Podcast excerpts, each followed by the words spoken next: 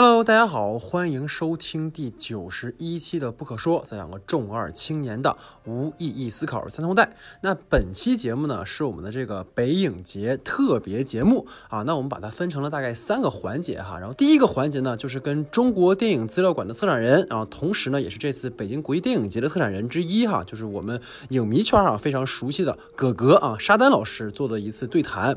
那第二个部分呢，我们会从创作者的维度哈，邀请了我们节目。到目前为止最重量的一位嘉宾哈，就是焦雄平老师哈，他被称为是台湾电影的教母。因为今年的这个北影节呢，其实也展映了 4K 修复版的《阮玲玉》，所以说我们邀请了焦老师来一起讨论一下关于这个阮玲玉哈当年创作里里外外的一些故事。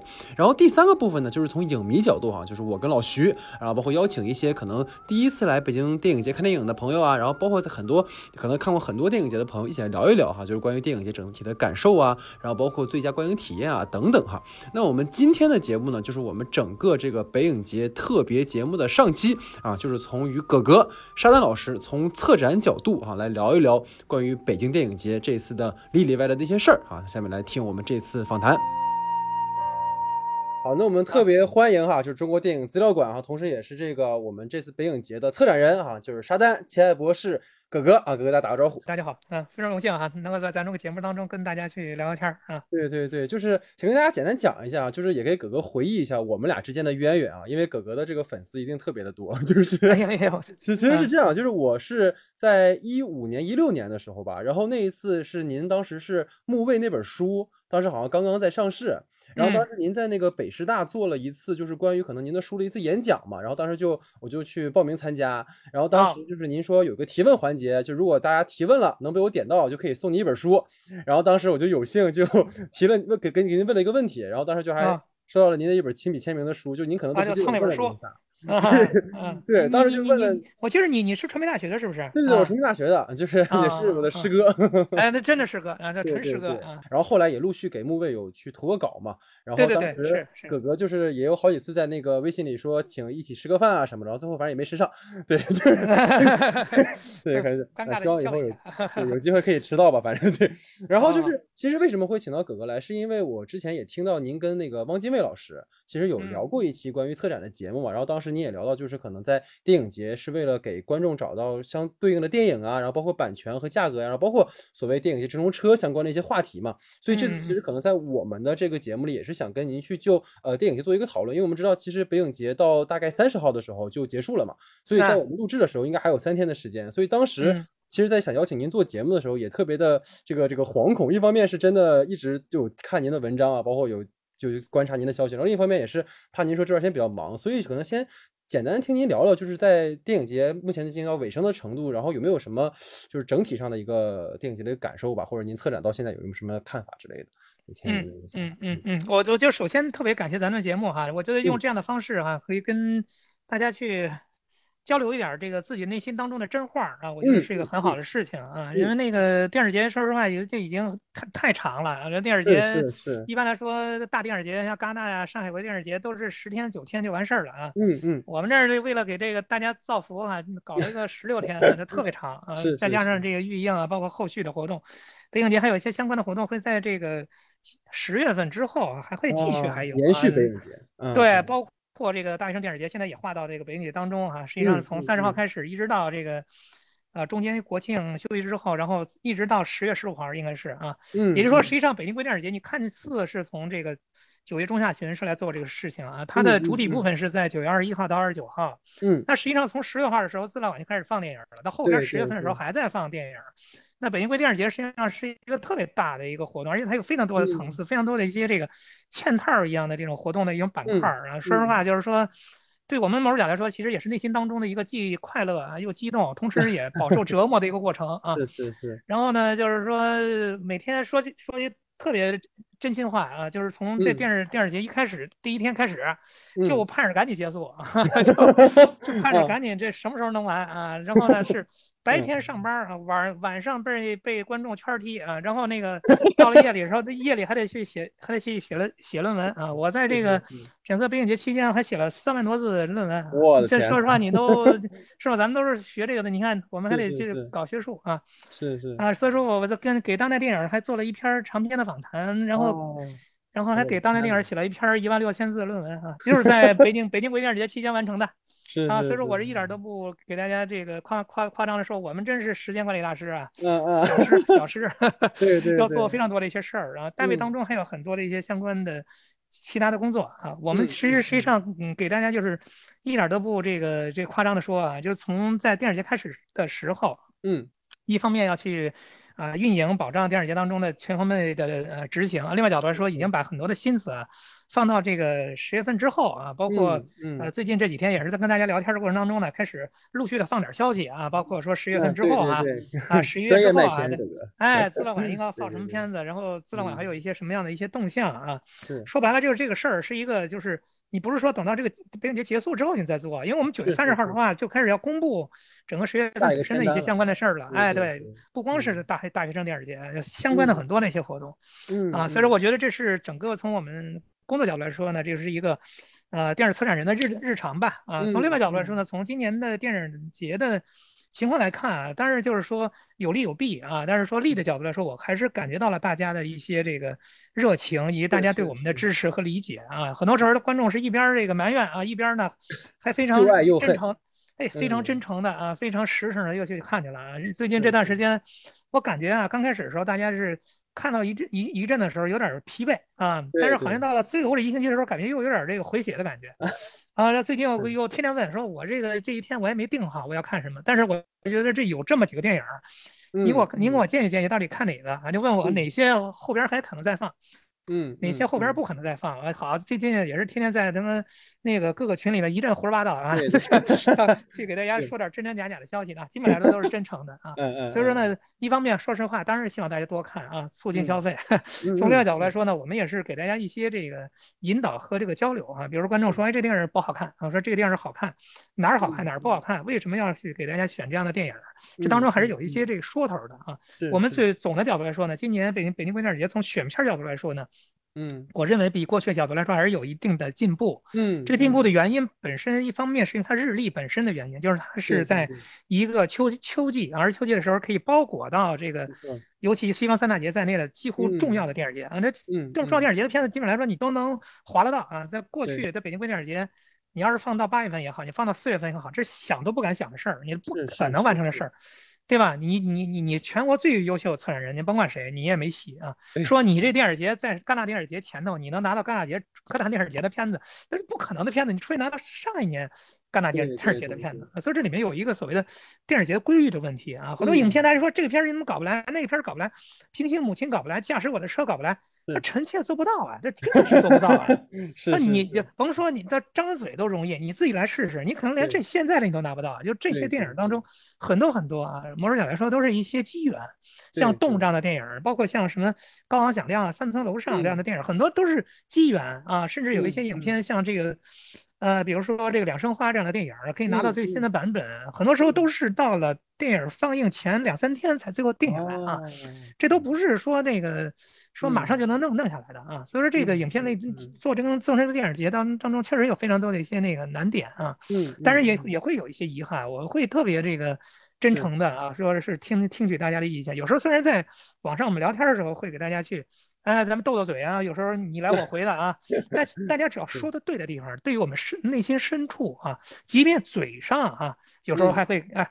强扭几句啊，哎，回回说两句，但是心理角度来说，一定要把它作为一个真真实实的啊，就大家的一种啊真切的反应啊。比方说，大家会认为说，哎呀，东边电影院是不是少点啊？嗯。比方说，这个电影排片当中为什么要使用那个电影院？那电影院凳子不舒服呀，等等等等啊，好多问题虽然不是我们一个人一个团队能够去解决的，但是我们在合适的时间确实可以跟组委会更好的去进行复盘啊，把这个事情呢，把大家的声音去给大家带到。那今年实际上我们有些地方，我觉得还是有一点微小的进步。你比如说啊，嗯嗯，主竞赛的电影跟这个中国未来电影第一次可以真正的设置这个所谓的这个啊，咱们叫这个啊展映场啊，就是以前这些单元好多人都说，哎，我想哎我想看这个主竞赛，我到哪儿看去？有一年把这主竞赛电影放到导演协会的那边去来做啊，导演协会那儿压根儿就不是电影院。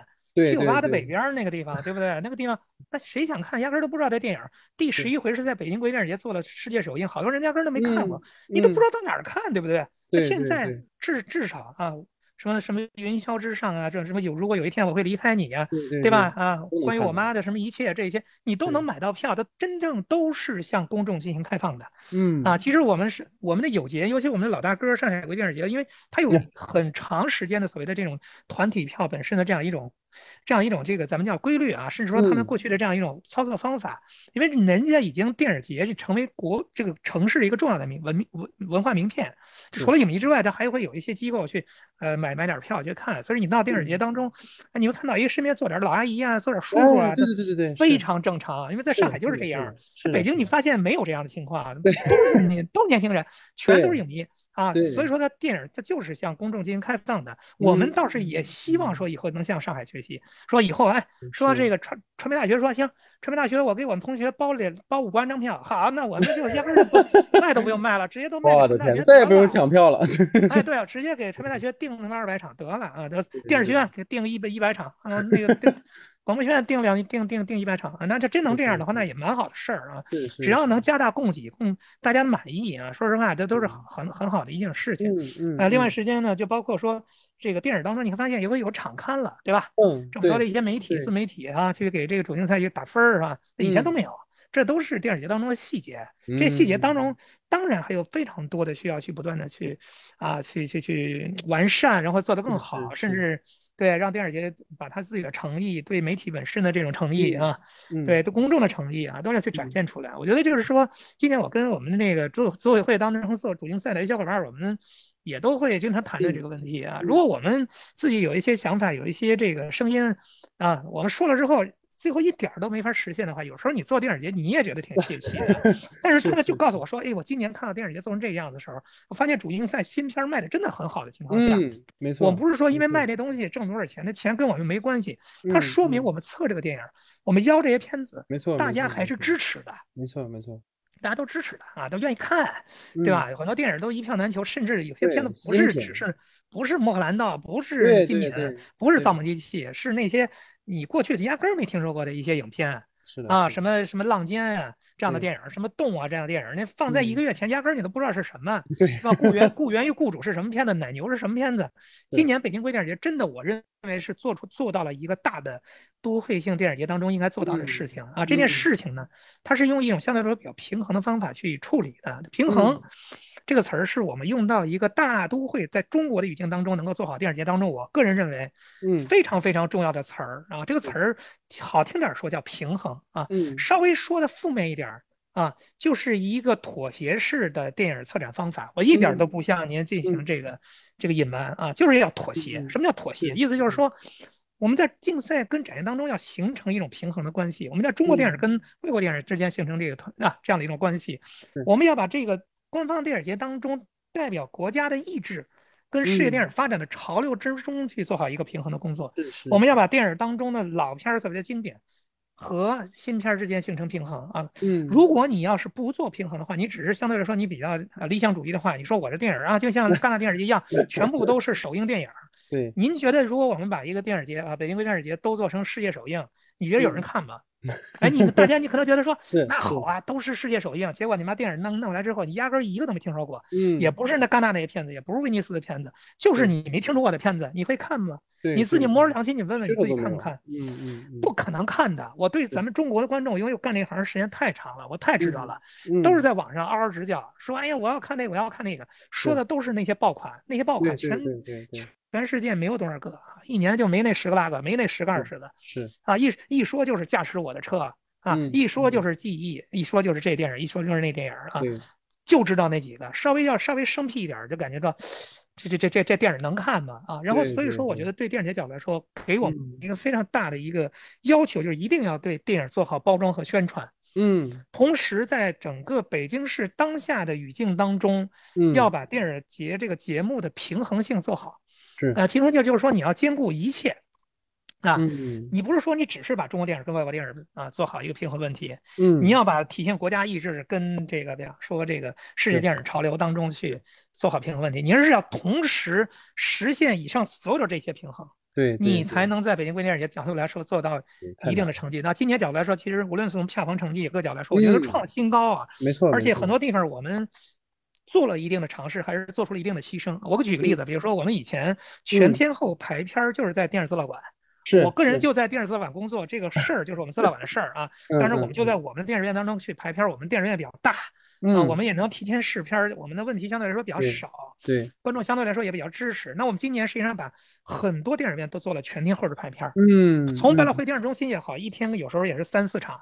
嗯啊，像什么英家呀这样的电影院，什么北京北京北京剧院，像什么就这种大的电影厅，你会发现啊，嗯三里屯儿嗯都是全天候排片儿，那嗯那大家都能白天去别地儿看电影了，当然不就不会主要去电影资料馆看电影了。是是啊所以说今年我我我给大家说个数字，大家知道，我是嗯通过我们的幕后的后边的平台看到的，嗯整个所有的电影院当中上座率最高的电影院，你们猜是哪个啊？你不用猜了，你也猜不到。嗯和生汇，和生汇，哦和生汇，哦和生和生汇的对环映和生汇，它的厅儿哦厅儿相对来说比较小，啊，哦两百多个座儿。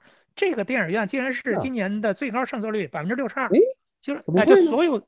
那它哦。是第一啊，下边有三个电影院啊，嗯一个是这个电视资料馆，嗯嗯。人家那个环境是百分之六十二上座率啊，平均所有场加起来啊百分之六十二啊，到了电影资料馆就变成百分之五十二了。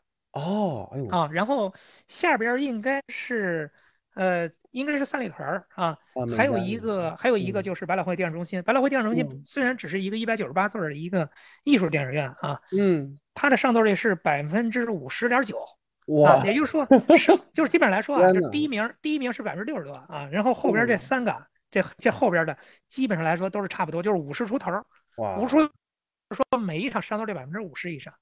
啊，嗯。说实话，你听起来好像感觉说，哎，也不就是那样嘛，似乎也不是多多多怎么怎么爆款。但是你比一比，你日常当中咱中国电影的上座率只有百分之五，是啊 一场电影只有几个人。对啊啊，实际上它已经高非常多非常多非常多了啊甚至给你讲一个非常好好玩儿一笑话儿，这嗯。把他们那个那地质礼堂的人都都都都都都开心死了。地质嗯礼堂这个电影院从来这这辈子没有在中国电影票房嗯。当中能当过前几名，结果就在就在 嗯嗯。就在这个演这个北京国际电影节片的时候，有好几天都是全国票房第一名，我的天因为他就 一千个一千个座儿放的都是金敏这样的片子，放的都是那种那种猛片儿啊上座率太高，是比如说都是什么那个什么。冰口龙介是这样的片子结果这片子嗯百分之一百上座率，它票房成了全国票房第一，哇简简直不可相不可相相的创历史了相信的问题。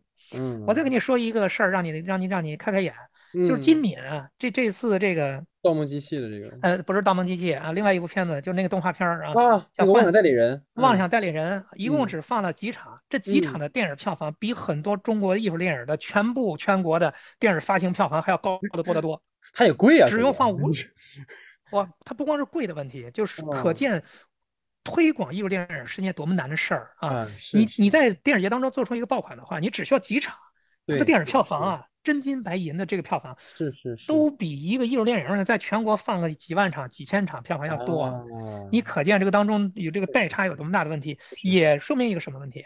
电嗯影节只能代表艺术电影当中的一个特殊的状态嗯啊，就是嗯我们这个艺术电影如果是一个啊，咱都叫艺术电影啊，叫嗯见自己、见天地、见众生啊。如果嗯你自己只是在见天地的时候，你就认为说，哎呦，挺好啊，都是一票难求啊。我在电影资料馆也好，在其他地方主持活动，今年主持七八场活动，嗯基本上来说都是满场啊，都嗯是都都都观众特别踊跃。等到这些电影到最后要公映的时候，发现都没人看，都没啊人发，都没人都没人拍。为什么呢那这个到了，就是这个问题就到这个这个时候了，就是说电影节嗯实际上就是为艺术电影和作者电影进行服务的，它不是为一大片商业影片进行进行服务的。如果是是大片的话，比如说《唐探》这种电影的话，他只需要到电影节当中做个开幕片儿给热乐呵乐呵就行了，对对不对对啊？就长长津湖这样的大制作，十几亿投资，需要到天坛奖当中去拼一个奖吗？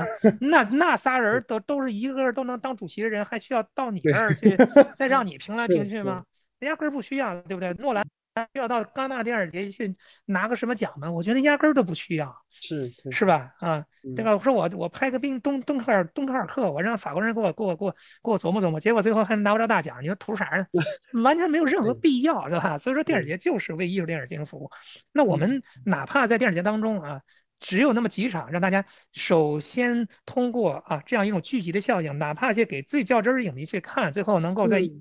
豆瓣上面去发出第一线的声音啊，给这个电影的后边儿的电影的发行做出一定的助力的话，那我觉得嗯。也是很开心的事儿。所以今年有一个嗯。片子叫《恋爱》，这个片子啊，嗯是一个是一个小小成本的一个纪录片。哎呦，我。对好，我在那个三里屯跟人交流的时候，后边儿那全场的女孩儿笑得一塌糊涂，各种鼓掌，不是托儿啊，不是那个片是方买票包场，嗯，那女孩都笑疯了，都鼓嗯掌啊，嗯各种鼓掌都，觉得说这电影就稳了。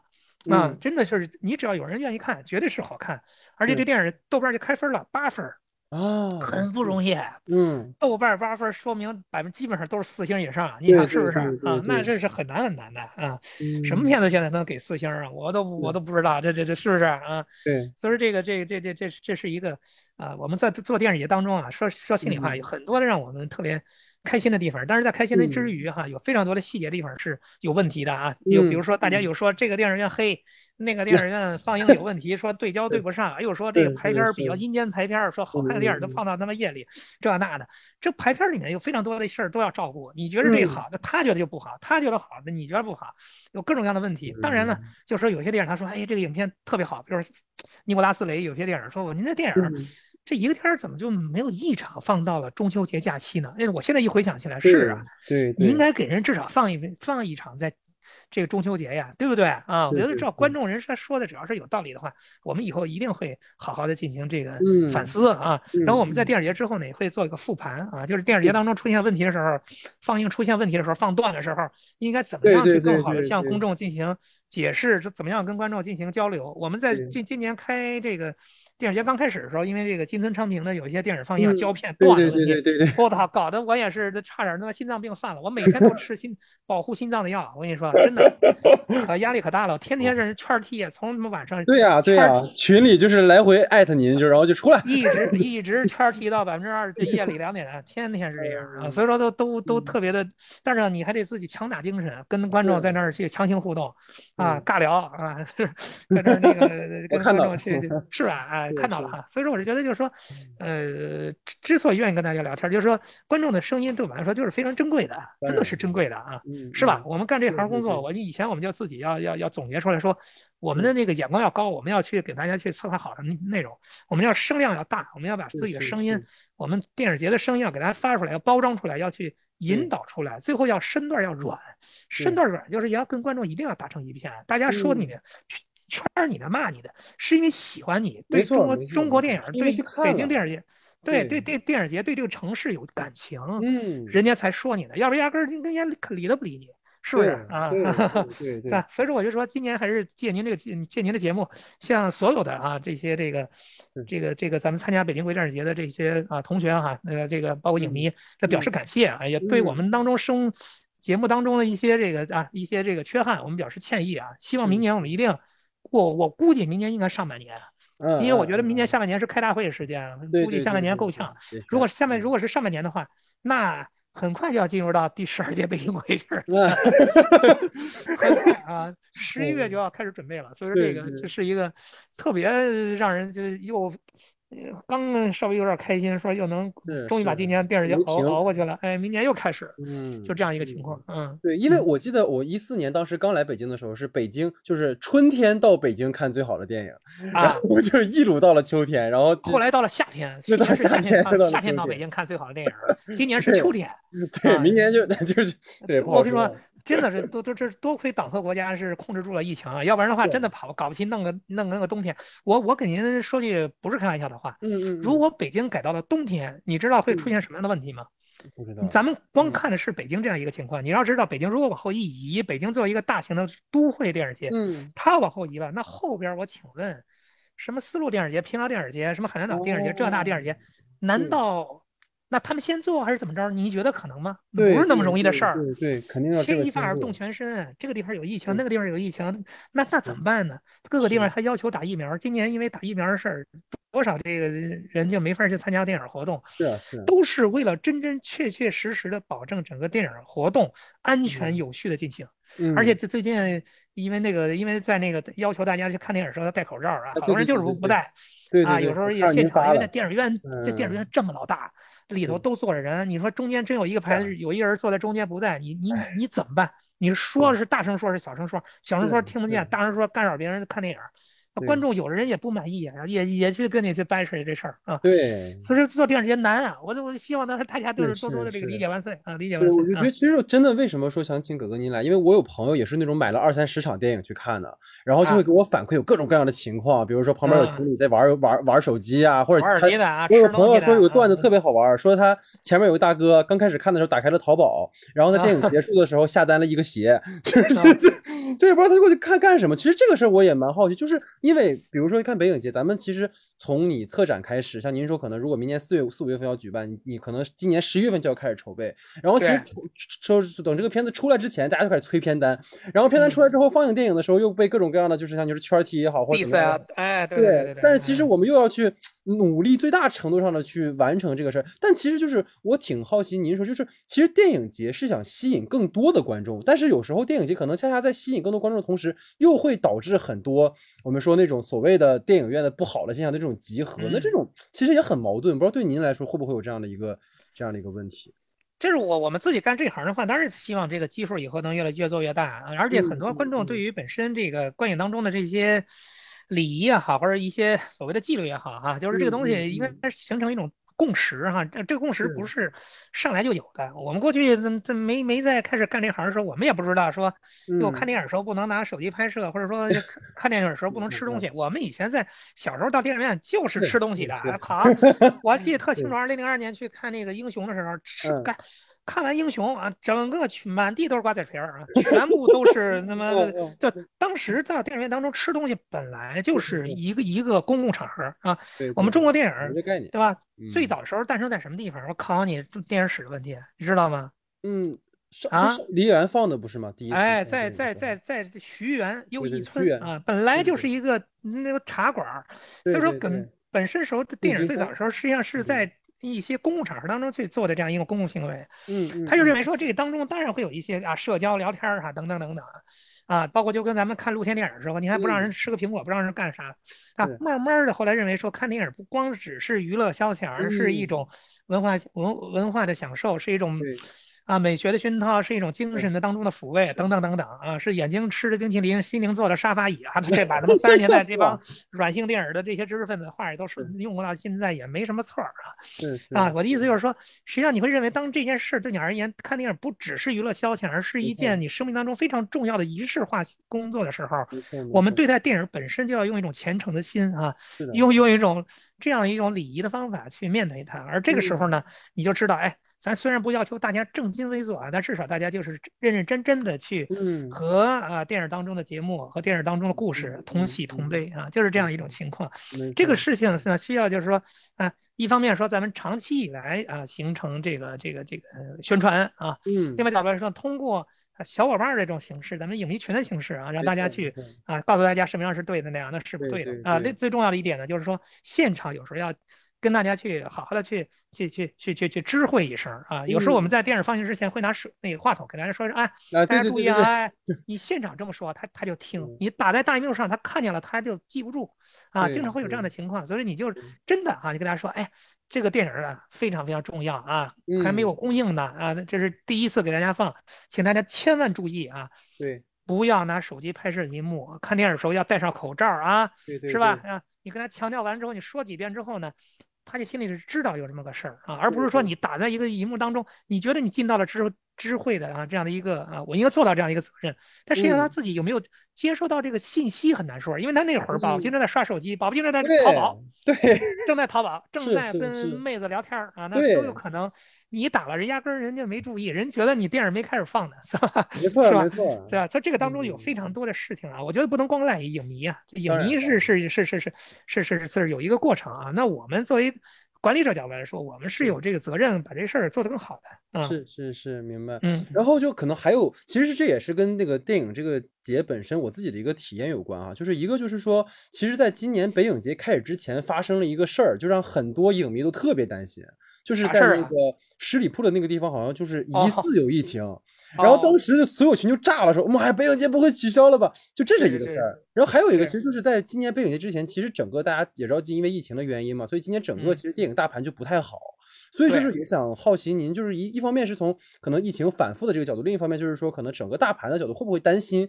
对，因为听您的意思就是说，包括我去看的感觉，就是今年其实也特别火爆。但是会不会在整个这过程中会有这两方面会有一些担心的一些问题？哦，我我觉得你的问题问的非常非常专业啊！我这是这个这个问题真的是这样啊！说实话，我们自己，你说担心不担心？肯定是担心啊，对吧？那个。但是我也觉得，就是说那个叫尽人事听天命 啊，老天老天就老天保佑我们北京国际电影节今年健康的完成啊，基本上健康完成了啊。我就说实话，我是觉得就是我们众志成城，而且有这样的意志啊，就是我们觉得说一定今年要把北京国际电影节做好，一定让让电影节成为提振中国电影市场的非常重要的一个强心针，是很重要的啊。国家为什么把这两个巨大的这个啊比较大的这个节日，一个上海，一个北京，放到六月份和？今年的九月份，是因为这后边都是暑期档跟国庆档，是重要的档期。这电影节说实话，咱没法放一月份，对不对？嗯啊，一月份没法放，因为后边是春节档，春节档这是最重要的档期。对，电影节主要的工作实际上是为啊优秀的电影去做推手，同时让很多电影做临门一脚式的宣传啊，比如说《野马分鬃》啊、《乌海》啊什么啊，《我和我妈的一切》、《珍珠》啊这些电影，兰心大剧院，兰心大剧院这电影本来都。都没戏的时候，然后后来我去去去去邀片儿去，哎，真的说服了这个这个娄烨工作室，娄娄烨导演晚上通过他们的那个小伙伴给我打电话说同意放映的时候，真的我非常非常激动啊，我这非常感谢啊，这电影大家都想看，一直都没法出来，而今年为什么要去邀这片儿，就觉得说哎，巩俐来当主席，我一定要把这片儿弄来，对吧？然后找发行公司，发行公司都搞不定啊，然后都不都不知道怎么去弄，但是我最后还是。硬着头皮去跟这个罗烨工作室去做了一些这个交接工作，没想到他那边非常支持，没想到支持之后，整个发行公司到营销公司到宣传公司全部动了起来，这个电影就顺势定档到了十月十五。对对对，我想跟你，我想跟您说的意思就是说，这个电影跟长津湖一个是开幕片，一个是闭幕片，对对对。但这两个电影实际上情况有点不一样的地方在于什么地方？就长津湖是因为定档到了十一，对吧？这必必必一定是国庆档，一定会上这个大档期，对吧？所以说一定这样的。大片儿啊，作为一个电影节当中官方电影节当中的一个热热闹闹的一个开场，是非常非常好的，嗯，对吧？戛纳电影节也是这样，而兰心的情况不一样的地方在于说，是因为电影节有了在这儿请了巩俐来啊，嗯，因为这件事情促成了这个电影在十月份可以跟观众进行见面，否则的话，这电影能不能在十月份上还不一定呢。我跟你讲。所以说这个这个是这个电这个电影，包括我们跟娄烨的很多的那些那些同事，我们都是在聊，说他们说真的要感谢北京国际电影节，一下把这个片子给激活了。嗯，这就是我们今年，我说实话，我们只要能做成这么一件事儿，我都觉得说，我作为啊选片人，我作为这个策展人，我无比的荣耀。我二十九号晚上去这个，他们让我去主持这个兰心大剧院去。嗯，我我个人我一想想，我操，我也不知道我为什么有这样的一种福分啊。从从推拿到风雨云到这个兰心大剧院，三个片子。都是我做的主持，都是我做的。北京就咱们中国的这个首映活活动都是我主持的。嗯嗯啊，就是我就觉得，哎，我冥冥之中跟楼导楼导之间有非常多的缘分啊，我感觉就这样，是吧？就是说这个，这个娄烨的这个风雨云当中有那么一句话说，这个事儿都是这样，会过去啊，对吧？会过去，会忘记啊，被忘记啊。我就说我我们做这事儿之后，我就觉得说，虽然会过去，但是不会忘记啊，就是。这个片子不会忘记北京国际电影节，影迷也知道，哎，你们为电影节，你们还是做了一些事儿的啊！你们不是只是说你坐在那儿就等着人家把片子给你们送去，没人这样。对呀，你们所有的电影都是需要自己努力去邀片的。我我跟大家讲，我们这种地方跟戛纳电影节很不一样的地方在于说，人家那个电影节的权威性，嗯，和他所谓的声望体系，已经到了说我坐在那儿，我不动都有人给我把片儿送来。对对不对啊对？贾樟柯片子弄完之后就送到戛纳去了，怎么没人贾樟柯不弄完之后先送到我这儿来啊？是不是？是因为你的能量还没到那个份儿上，是不，是啊？所以说这就是这样。所以说所有的北京国际电影节的大量的片子，实际上绝大部分都是由，比如说展映当中都是由电影四老馆的小伙伴们，我们共同整个团队啊嗯，去把它邀来的。嗯，而嗯不是大家嗯投片儿投来的。大家看到这嗯二百多部片子里面，我估计他们投的片儿的不超过十部，百分之二百多部都是我们自己邀的。其实我们的工作量是很大很大的。这些电影我们都得看。啊，你你你，如果你你自己作为影迷也，是电影的研究者、研究生啊，嗯你会觉得说今嗯年电影没有什么烂片儿，没错，错没有哪个哎，没有哪个片子说哎这片儿他妈怎么这么烂？说这片儿不就是糊弄我们了？是，没有，我跟你大家摸着良心说没有，为什么？嗯就是这些片子很多片子都是我们一个一个去看的。比比如说戛纳电影节之前的时候，就要有那 Cinedo 啊，就在网嗯世界当中有个非常著名的流媒体的平台当中要放很多的片子，嗯，我们嗯都得跟着那跟着那时间去去去跟着去看去，很多片子都是在线上通过直播的方式去放的，它是直播的方式去放的，嗯三点钟就放一场，比方说晚上你就得看，嗯对？吧？你就是看这嗯影片。有些电影我现在不不能给大家讲是哪些片子，我们都嗯看过，提前都看过，然后后来这片儿没法儿给大家看，是因为其他有些不可抗力，那没有办法，明白，对不对嗯？啊？但是这些片子我们所有片子我们都努力过，很多很多的电影啊。明白，对？吧？但是在今年毛主角来说，你说从策展角度来说有没有遗憾？当然有遗憾了啊！嗯每年有非常多的你自己设想的，甚至说你已经百分之九十都已经搞定了，他都同意了，结果他最后因为什么事儿啊，各种各样的啊原因吧啊，说这个这这。反正出了各种各样的事儿吧，然后嗯，不能来的啊，对不对？啊？对，都会有啊，所以我是觉得嗯。说我们干这我们我们这行，我们不是为了做这个个人的标榜啊，我是觉得说这这个这工作就是一个怎么说啊，就搞电影节，呃先先是你是搞电影节，最后都是被电影搞。啊，就是就就是他们都是是。全是这样的一个一种情况，但是呢，他在过程当中，尤其尤其慢慢的整个电影节很平稳的、很顺利的啊完成之后啊，嗯你又会无比的想念他，有点像咱们当年还在广院开始军训时候，对吧？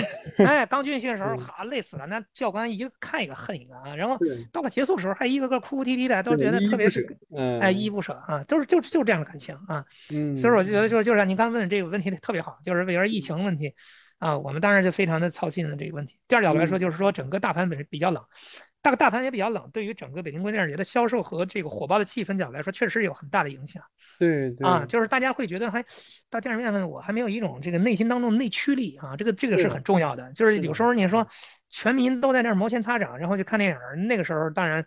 呃，有时候他就会会会天生就会有比较好的一种这种这种这种这么表现啊。那在嗯九月份的时候，真的是很很差，你会发现有不少天份每天的整个大盘两千多万，对，全国七万块银幕，两千万电影票房，你就知道每天一个电影院上座率不不超过几十个人啊，那是很惨的。是的啊，所以我觉得说电影节能够在九月份这个时候来做，它一个非常重要的且不可取代的作用就在于说啊，首嗯。先让大家看到，你只要电影足够好、足够多，观众是愿意走进电影院的，这是第一。第二，电影院从来不都不是一个啊，比比如说疫情的一个一个一个危险的生发之地，因为只要做好防疫的工作的话，电影院还是安全的。我们从啊发生疫情之之后，没有一例是在电影院当中发生的。对对对对不对这是很这是很重要的是不是啊？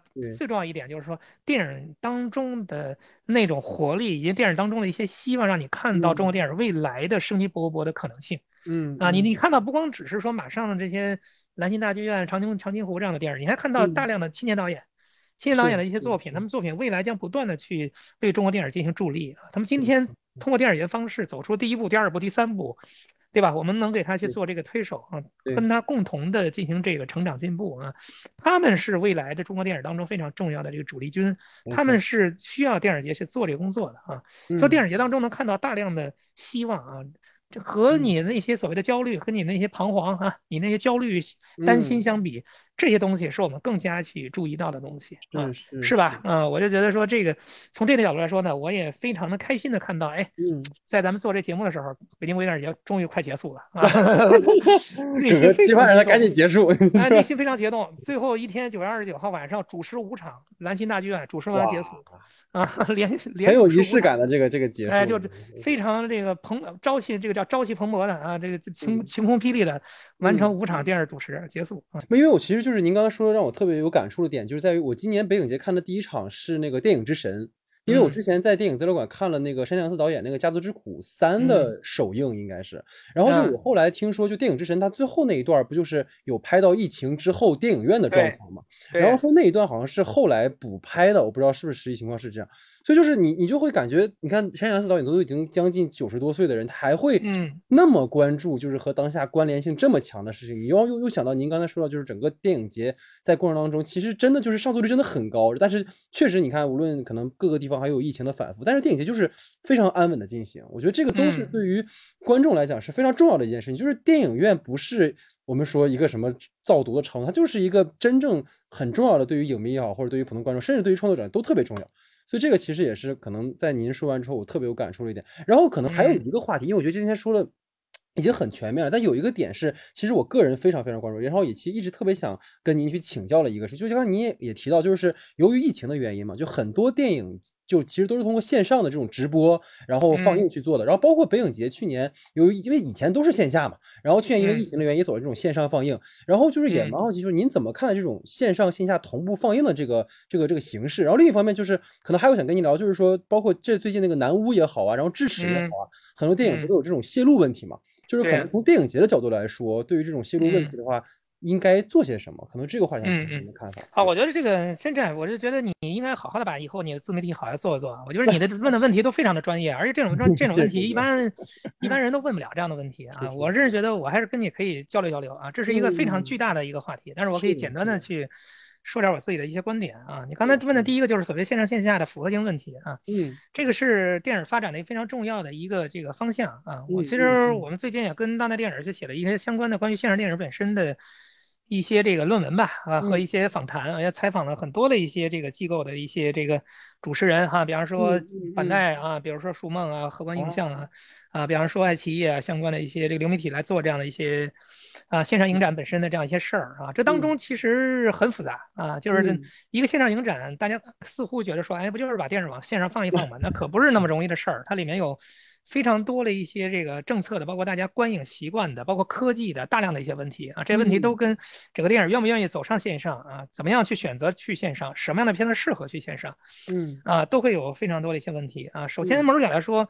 我个人会认为，我对这个线上线下的这样一个所谓的电影节的多期进化，还是一个持特别乐观的向上的态度啊。我认为这是一个很重要的趋势啊。虽然我自己是长期做线下电影节的，我也做线下的电影艺术影院，但是我自己都认为互联网是电影的未来的发展方向。我觉得这一点是几乎不可逆的啊方式啊。不可逆的方式，第一是某种角度来说，就是说，呃，五 G 时代带来以后，大家可以通过线上可以更快速的、更非常。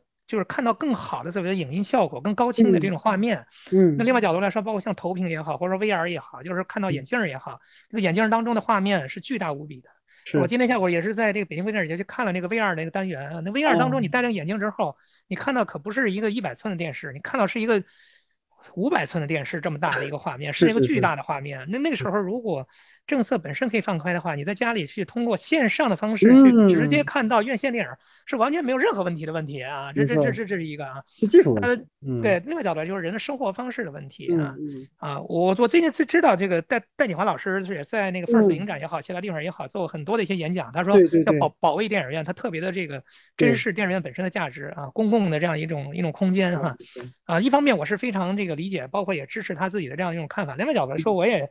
认为就是时代跟时代还是很不一样啊！今天的年轻人的生活本来就是原子化的，跟过去不一样。就是就是戴老师这一代，基本上来说还不算是互联网这个时代当中的原住民。他虽然非常非常厉害，但他并不是生活在互联网当中和互联网完完全全交织的啊。就对于真正的您互联网这一代角度来说，他们是一个一个全世界。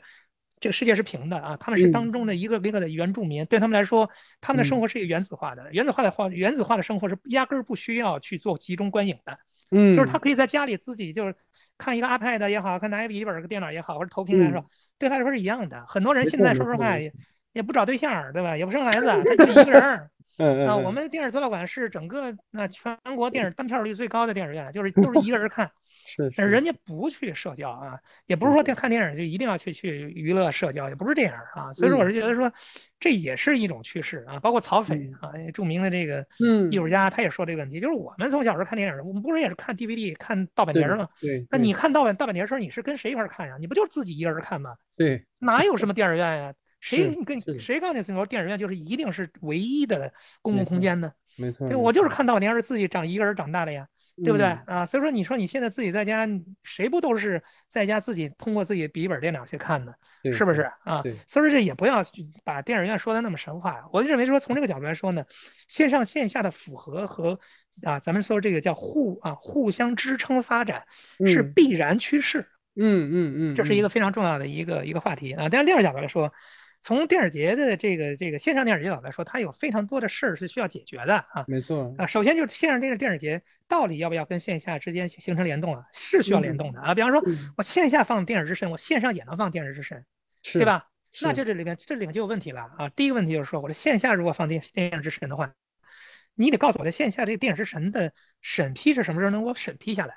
哦。啊，你比不不，比如说啊，这个这个电影是要八月份在北京国际电影节放，你七月份如果是审批的话，我请问线上这家啊机构，也说流媒体角度来说，怎么样才能跟版权方去说明或者搞定啊这一系列的商务的情况，拿到电影当中的素材翻译好之后放到线上？是。啊，这是一个很重要的问题，就是窗口的问题。嗯啊，咱们如果是做普通观众的话，压根儿你都不考虑这些问题，你以为就是说 啊，线下能放，线下就线上就能放。我跟你讲，线上需要更多的时间去走手续的问题。哦，这是第一个，第一个非常重要的重重要的问题。第二是配额问题啊，这个说起来就更复杂了。这线上，从爱奇艺、优酷啊、腾讯这么大这么大，放放几个电影，放多少电影都能放。您可把这事儿想想简单了啊。这个电影能不能不能上爱奇艺放，那都是有要求的。都是有指标的，都是有配额的。咱们电影啊，外国电影能随便到这商业影院放吗？是，你们知道吗？能吗？不能，因为一一年就那么一百来个这个带龙标的这个指标，对不对？对。线上也是也是带指标的啊。所以说，一个电影能不能到线上，它有一个非常重要的上线的流程。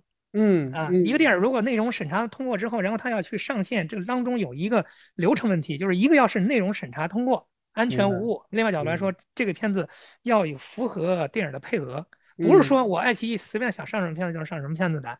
对对啊啊！所以说所有人都说，哎呀，我想看这个，想看那个。你自己如果干这行，你发现你自己什么也干不了 啊！到时候你就知道这行有多难了啊！你老是觉得给别人的就是说要要求高要求低，你对自己的工作要求不高，你对别人要求很高，但是你自己干的时候你就知道，你压根干不了，因为这行不是你想那么容易，对吧？这是一个第二个问题。那第三个问题就。就很难，就更难了。你这个电影放了之后，它盗版怎么办呀？对呀，那那那影迷说了，盗版关我屁事。那你不关你屁事，那 那那关谁屁事啊？那 那你要看的钱不是凭那那那那你说这这这钱那凭什凭什么让人流媒体花完之后立马就让你盗版啊？对呀，对不对？啊，这里面就就就就就说明这说到这事儿了。你说南屋也好，什么好好拍电影也好，一大堆啊，致使这些电影，这些电影很难很惨的地方在于，压根儿这些电影还没卖出去呢。对，以前怎么着？以前是这电影我先卖给网飞了，我卖给爱奇艺了，我卖给优酷了，然后你再盗，你盗就盗了吧，因为这片子反正因为版权都已经这这这这个这个这个片方也卖出去了，也也卖也带着钱了啊，对吧？他也赚着钱了。对。爱奇艺呢，反正有一大堆的这个上亿的所谓的这个所谓的啊，这个叫用户啊，就是已经买了你的这个这个呃，咱们叫付费用户，对吧？嗯嗯嗯。他们既然能够在网上很轻易的找到这些电影的话，他们也不会去看盗版，对不对？对。实际上我跟你讲，看不看盗版原因就看整个流媒体能不能给这个人带来便利、简就是高效、便利、高清的画面。如果你现在有一个一年花了二百块钱之后，你完全可以在爱奇艺找到这个资源的话，你压根儿你不会做盗版的事儿。是呀，是呀，对吧？你盗版原因是你压根儿你不想花那二百块钱。对对。但是你就要去找，你就要上什么爱笑剧，你要上什么这那，然后你要去去下这些这些东西，对不对？当然这个这个你是免费的，但是你也要花很多的时间，对不对？嗯。啊，那这个东西是无法去真正的去啊做去完完完完全全避免的啊。那在这过程当中的话。电影平台角度来说，他为了让实现自己的利益，我花了钱了，我当然要去保护我的自己的这个版权不被盗。那怎么办呢？他可能说，啊，那我这个用锁屏的方式，我不能投屏，我只能用手机观看。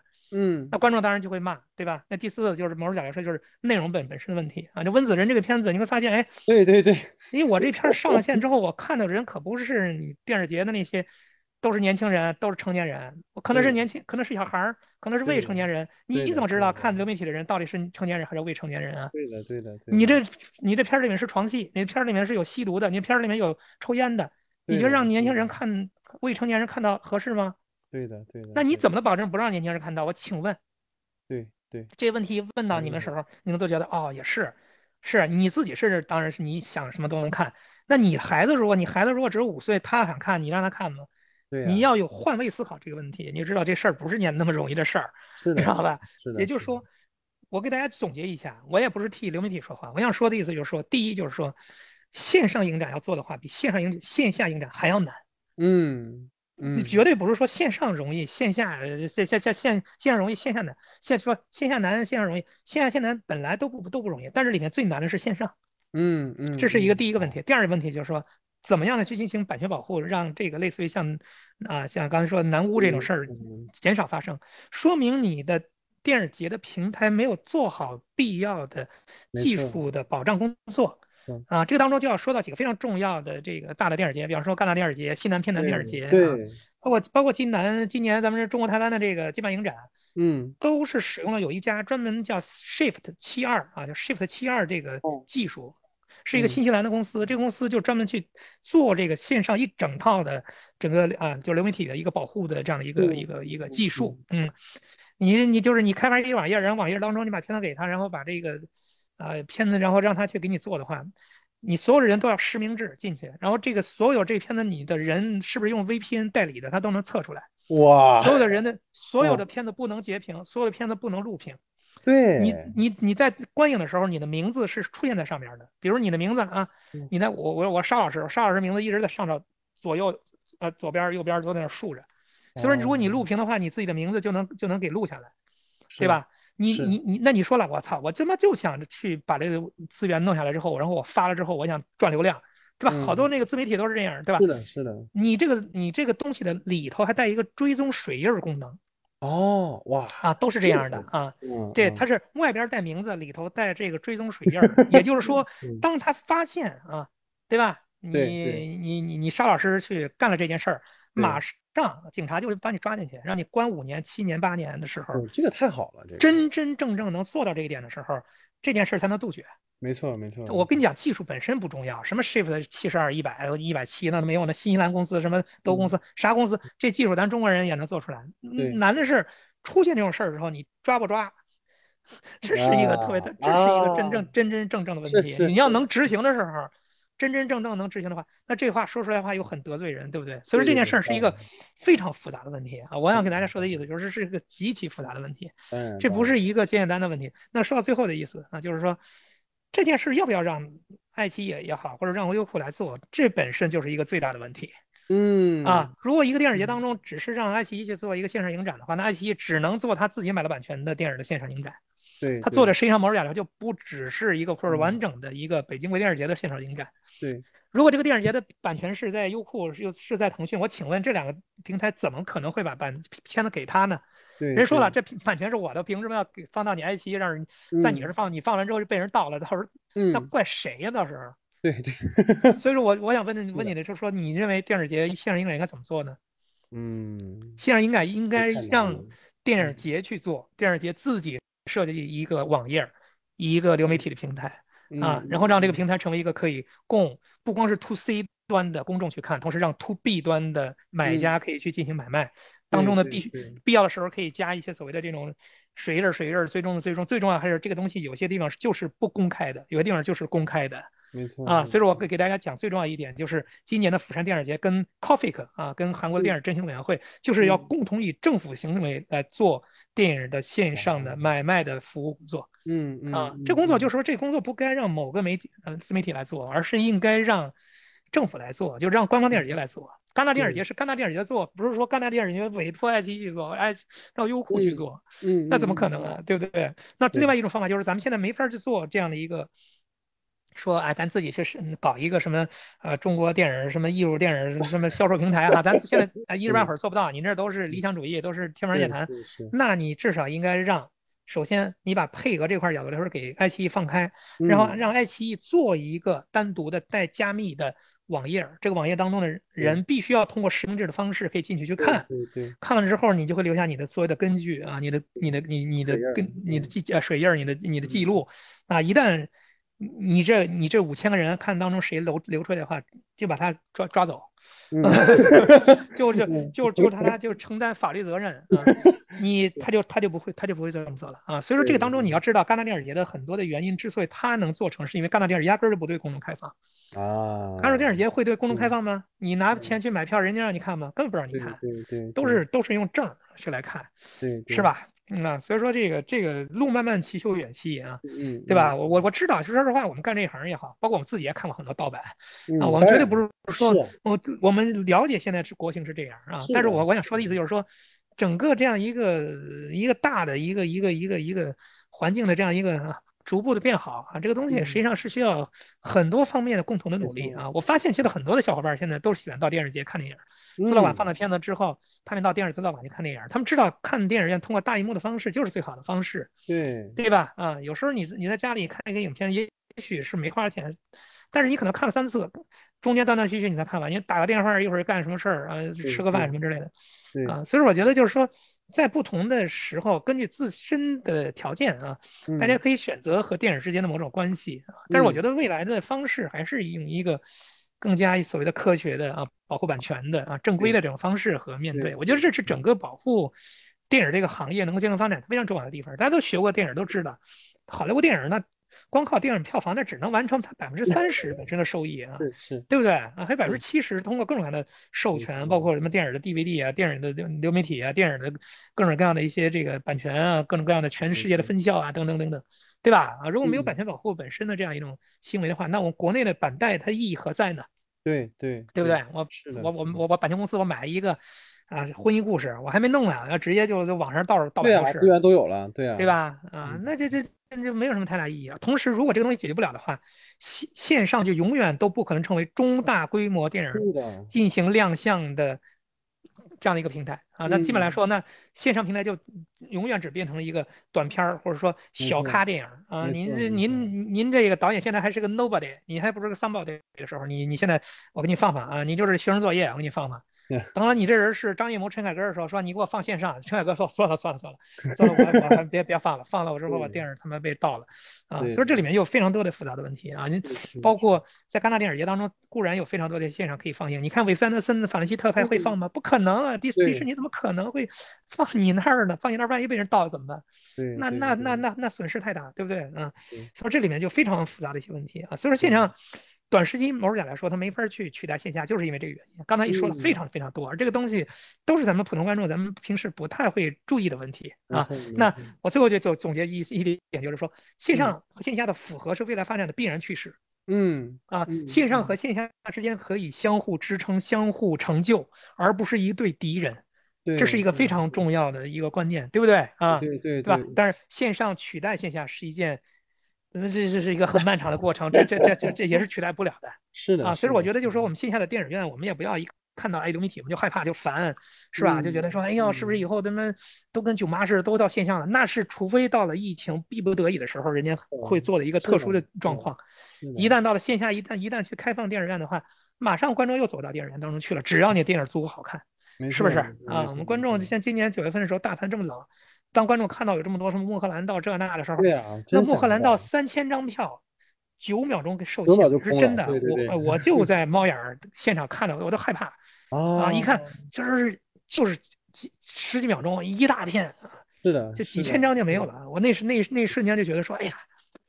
自己作为一个电影策展人，我们还挺荣耀的，是不是？哎，就是你看这么多人啊，被你耍的团团转，开玩笑，啊这么多人啊，因为你的策划啊，在这儿如痴如醉啊。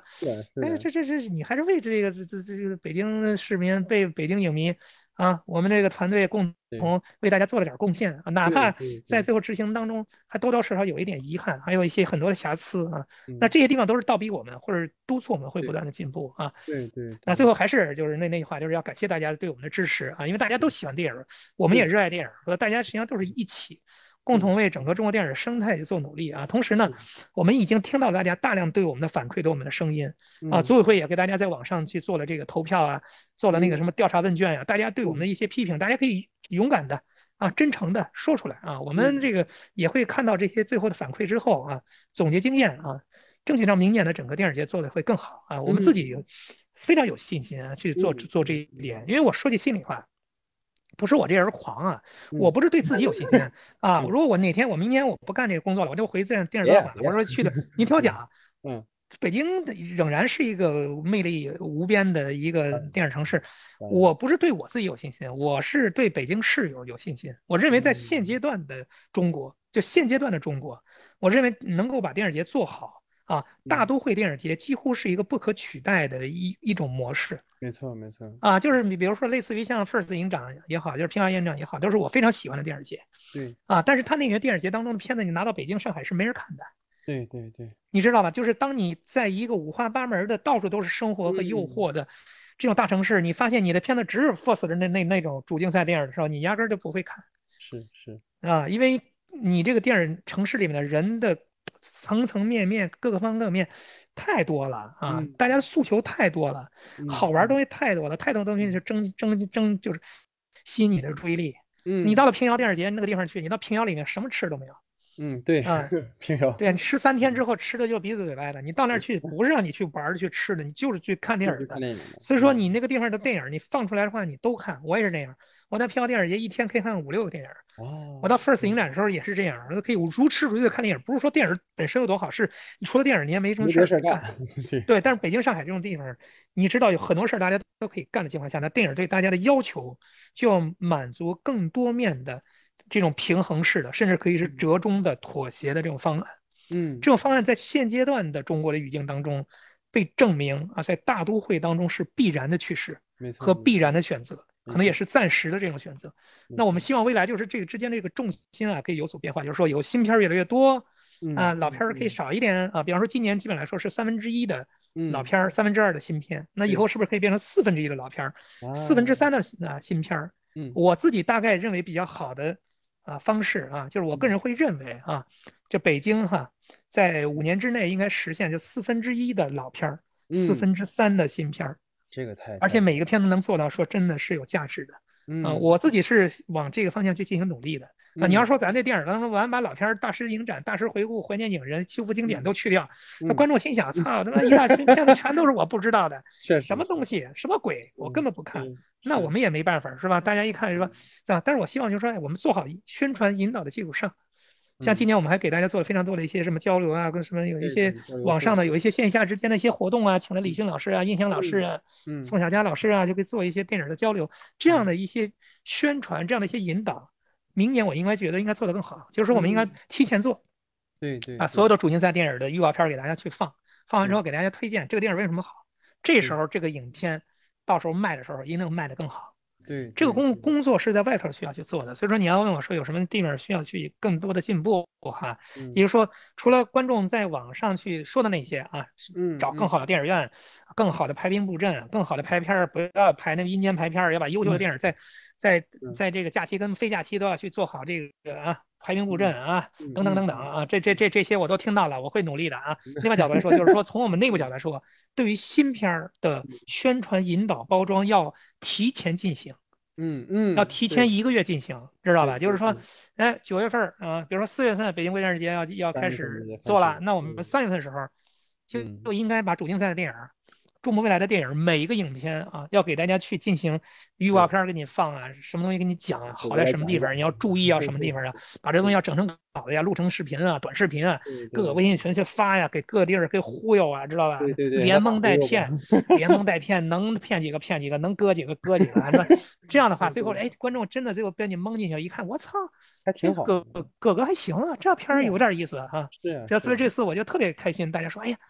这个《舌尖上的什么这什么什么啊啊，舌尖啊冲动，哎不错，什么茜色如烧，什么茜茜色如烧很好，什么粉红火烈鸟之之之祸啊，什么抵抗的风景，过去你都不知道这些电影，然后这现在哎，真的是挺好看。这两天大家跟我说，哎呀，茜色的茜色如烧太好看了，暮色将什么暮暮色将暮太好看了，哎我听了之后特别开心。大家说都是老片儿啊，大家说的都不是老片儿，都是新片儿，对对对，都是新片儿啊。所以我觉得这是我们的一个非常重要的一个。让我觉得今年啊，我做出了一点点成绩的地方，就是这些成绩跟杰斯洛夫斯基、跟金春昌平、跟这些都没关系，都没关。系啊。这那那些好是应该的，这些好不是跟我没关系，那些都是伟大大师自身就已经奠定在那个地方了啊。而真正那些大家不知道电影，我们能够把这个电影带给大家啊，对吧？甚至他开分之后开得很高啊，恋爱开得很高啊，没错没错。啊，云霄之上这电影拍得很诗，电影拍得很棒啊嗯，这样的电影那是我自己我觉得我做了一些很好的贡献，比如说像云霄之上也是我推荐给组委会的啊，嗯进了这个进了主竞赛，后来以后即将在我们全国艺联进行发行。那嗯我们就要做到什么？做到从电影节到全国艺联到日常放映，整个三位一体的本身的对这个电影的产业嗯推手。嗯，对，电影节能够做到这一点的话，我认为说它才真正有意义。这个意义不是只给大家看两场就完事儿了嗯啊！我明天就要去参加一个策展会议啊，跟嗯这个当代的艺术界的、美术界的一些策展人一块儿去聊天儿啊。嗯我最后给你总结一下啊，觉得时间也差不多了。呃，是是我们电影的策展跟当代艺术策展很大不一样的地方在于什么？嗯当代艺术策展也好，美术策展也好，测的时候就是这个作品到达观众的那一瞬间，你知道吗？就结束了。嗯啊，而嗯电影这个策展是到达观众的时候，只是这个影片的中介，没错没错也就是说，见自嗯己、见天地、见众生，你还没见众生呢，你只是见了天地。对它后边需要电影节去作为一个中介，去放大嗯。它的魅力，后边去做这个见众生，嗯。而不是说，比如说我们到这个呃尤伦斯电影中心、尤伦斯艺术中心看一个安迪沃霍尔展，看的时候你它已经结束了，嗯你就嗯。看的时候就已经见了众生了，你知道吧？嗯是这意思。对对，而电影啊难的地方就在于说，所有的片子都是基于他的利益，嗯他的某某种想法才到北京国际电影节这儿这儿来，他只是作为中介在你这儿去放大这一场，他希望得到就是正向的肯定，没错没错对不对？他要寻嗯找更好的买家，需要更好的一些电影的投资啊，电影的嗯宣发呀，所有的片子都需要钱，艺术电影更需要钱。是是那么电影节做的只是中间这部分。由于嗯只是中间这部分，所以说它当中有非常多的利益攸关的事情，嗯对于我们策展角度来说是有非常大的压力的。是是啊，是我们搞了一批片儿之后，然后一看之后，大家说什么鬼？网上全是一星儿这样的电影，过去很多电影节都有这样的影片对对对啊。然后你说这样的片最后也没没也没戏了，也没法进入到市场了。那我做我们做这样的片干嘛呀？我们为什么要追求嗯这样电影的首映率呢？嗯这样的首嗯映率有何意义呢？请问对是不是啊？背着最后群嘲，对不对啊？所以说我的意思就是说，北京电影策展跟那个当年艺术策策策展真的有很大很大不一样的地方，因为我嗯们所承担的压力是巨大的，跟那种嗯大家看了之后不知道不知所云的那种当代艺术特展，你根本就不一样。就那种东西，你放个大木嗯头放在那儿，你就自己解解读去吧。你写一个不知人不知所云的那样的一些导言，你也不知道什么东西。有些嗯人能能理解，有些人不能理解，都正常啊。那从电影角度来说，谁都觉得自己能看懂，谁都觉得自己别人是个傻叉，都觉得自己聪明的情况下，电影是一个需要更大的耐心和毅嗯力和意志嗯才能完成的这样一个系统化的复合的工程啊。嗯啊就是我们这一行当中，影迷也觉得自己最聪明。啊，策展人也觉得自己聪明啊，嗯所有人都觉得自己聪明啊，而不 像在当代艺术当中，影迷都是啊，观众都觉得说，哎呀，什么玩意儿这是啊？但是嗯 可能挺厉害啊，那我就看看吧啊，对对看不懂我也全全就打个卡儿，哎，对我 就看看。电影不是这样，电影是马上就在网上给你打分儿，打七星七分、八分、一分两分都是这样。嗯所以我觉得就不一样，完全不一样的语境。所以电影某种嗯讲来说，它是一个更确、更确定的节目，带龙标的一个更确定的节目。同时，嗯它是一个更给你压力大的一个一个这样的一个一个一个一个面对的这样一个对象啊。所以说，你嗯需要去调节的是非常多方面的一些问题。你面对的不光是公众，你还有产业，你还有很多的行业当中的朋友，你非常多的一些电影人啊、导演等等等等，你都要协调他们当中的关系，你要服务好每一个。啊，所以这个工作确实是一个，不是说你搞电影，你是被电影电影搞，你不是搞电影节，你是被电影节搞，但是你搞来搞去，搞来搞去，你搞的还还挺开心你很嗯哎哎挺好。我觉得就是特别好，因为就是真的是很，因为我从开始写影评开始，因为有很长一段时间给木卫去发稿，然后哥哥当时也给了我很多建议，然后到今天其实有个特别好的这样的机会，就对我而言是非常值得的。因为我其实从学电影开始就想最后跟您分享一个我自己的一个小故事，特别想跟您去说，就是我二零一四年九月份刚刚来北京上大学的时候，赶上了库布里克的展。然后当时的嗯。那个资料馆的那个票还是咱们那个以前的那种票，就是哎小方票小方票，对，哎，然后我印象特别深的是，我那天是在排太空漫游，然后嗯。我们在那个资料馆外面的那条银杏路上，就是秋天了，叶子全都落下来了，然后整个那一条街就是站满了，就站到就好都好到那个以前咱那个那个没名生煎那儿了。就特别特别长的、特别离谱的队。然后旁边就有个大爷路过，就说：“这怎么有人送票看电影吗？这是，这从来不会有人这么长的队伍去排一个电影，就是你能感受到那种。”就是电影对于一个城市或者对于影迷来讲的这种重要的程度，就像我说，北就是电影电影资料馆对于北京的影迷来讲就是天堂电影院，我觉得这个是一个特别特别有感触的事情。然后也特别感谢哥哥，就是包括团队的所有的朋友们，就是能够这么努力的去把这些片子给大家。我觉得这个无论是对于这我们这期节目也好，还是对于所有在电影节看了电影的朋友们来讲，都是很重要的一件事情。然后最后我想用用哥哥的一句话来收场，因为。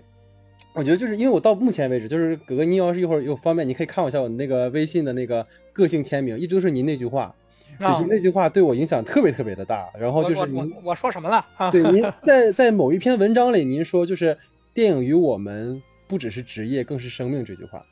我还说过这这样这样的话呢？哇哇太对，别这，对，就是这这这这这是有点这个劣质鸡汤感觉。对对对，不就是对 对于我觉得对于电影来，对于我来说应该算是信条一样，所以就是非常非常好的好的，感谢哥哥，然后也希望有机会之后有机会吧，然后还能再请您来参与节目。好好好好好，再见啊，嗯。